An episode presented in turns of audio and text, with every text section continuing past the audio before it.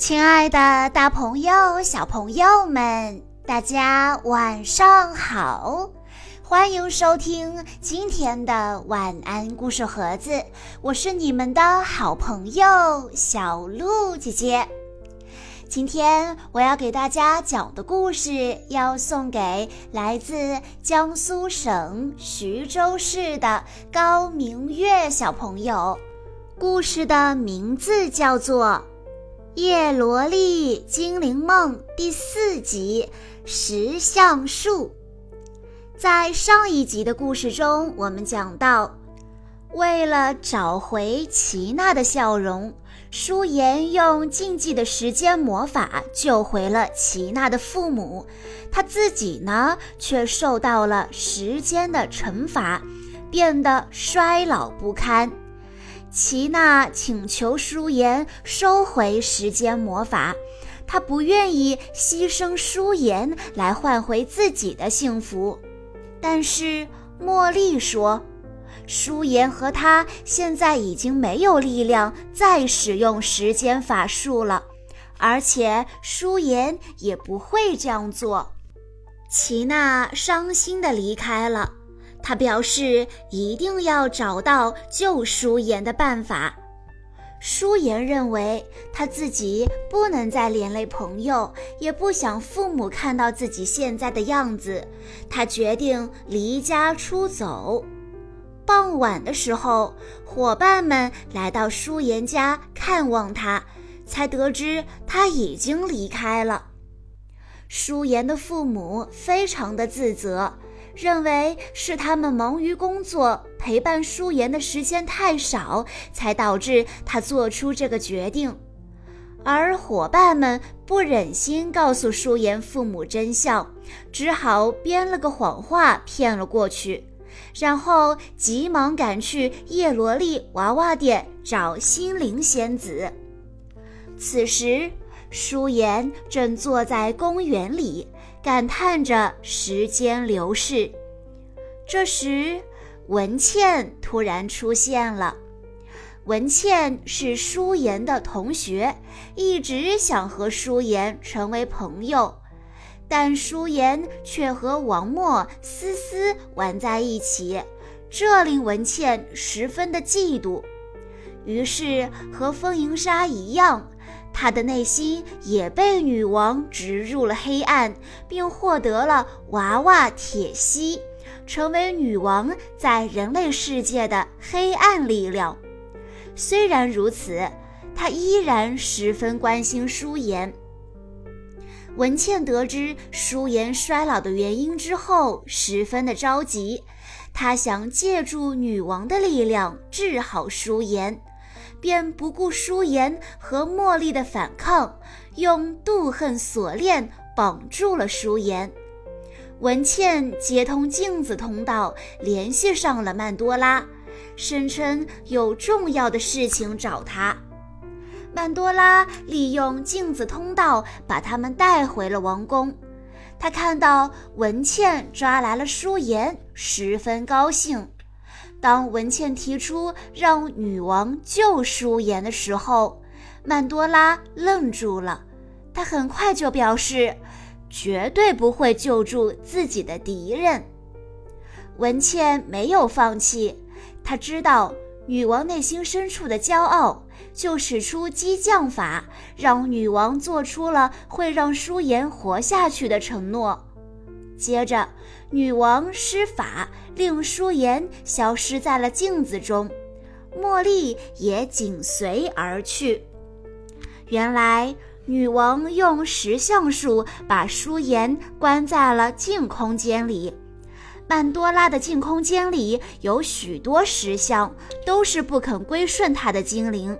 凡是中了曼多拉的石像术的人，都再也没有复原，只能在幽闭的净空间里默默地挣扎。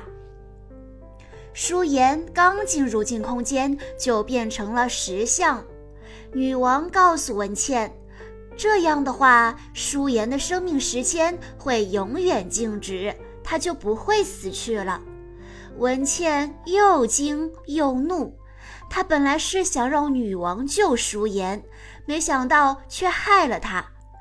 文倩不敢触怒女王，她决定回去报信，让叶罗丽战士来救舒颜。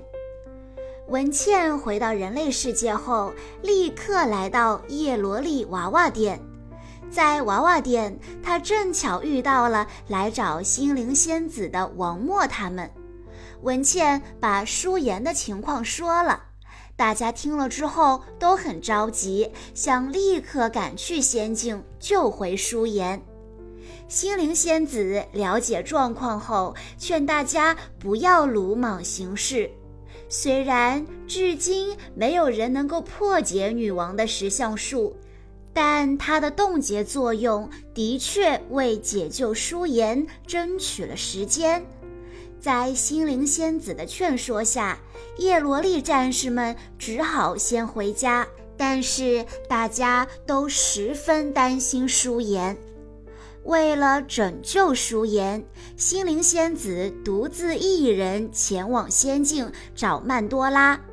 曼多拉猜到了心灵的来意，他表示他可以放了舒颜，甚至可以与心灵仙子合力解除舒颜身上的时间惩罚，但条件是要交出第六个叶罗丽仙子，让他打开封印。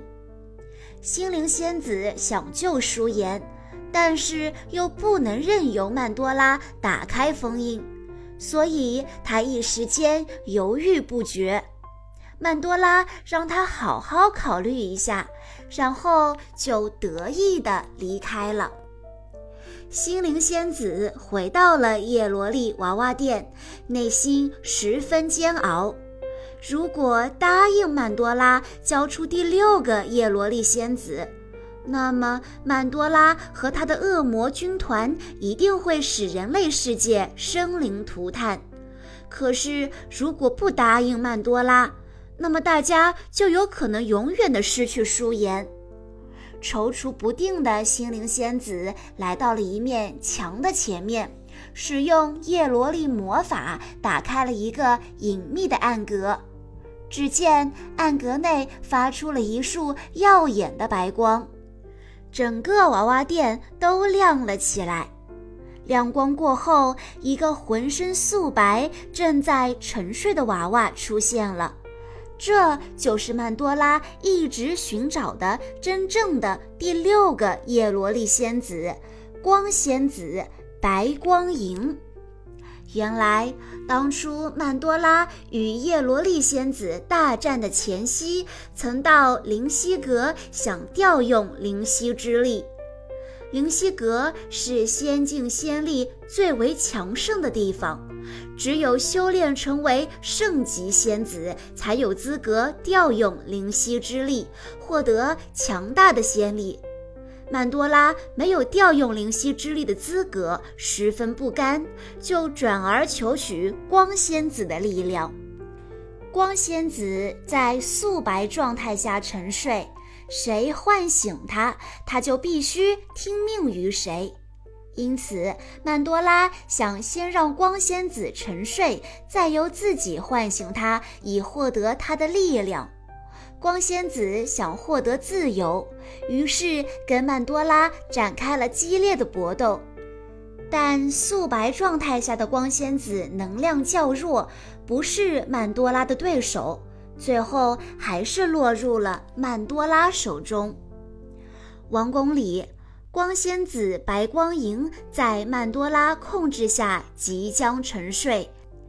不甘受人摆布的白光莹苦苦挣扎，她用最后一丝仙力，通过镜子通道向心灵仙子发了一道光束。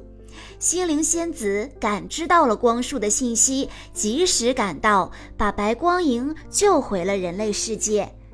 和其他叶罗丽仙子一样，来到人类世界的白光莹也变成了娃娃。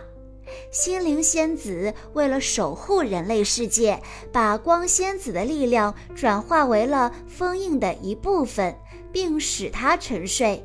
就这样，光仙子白光莹成了封印大门的第六位仙子。为了防止女王及其六个仙子的力量解开封印，心灵将它藏在了光之暗格。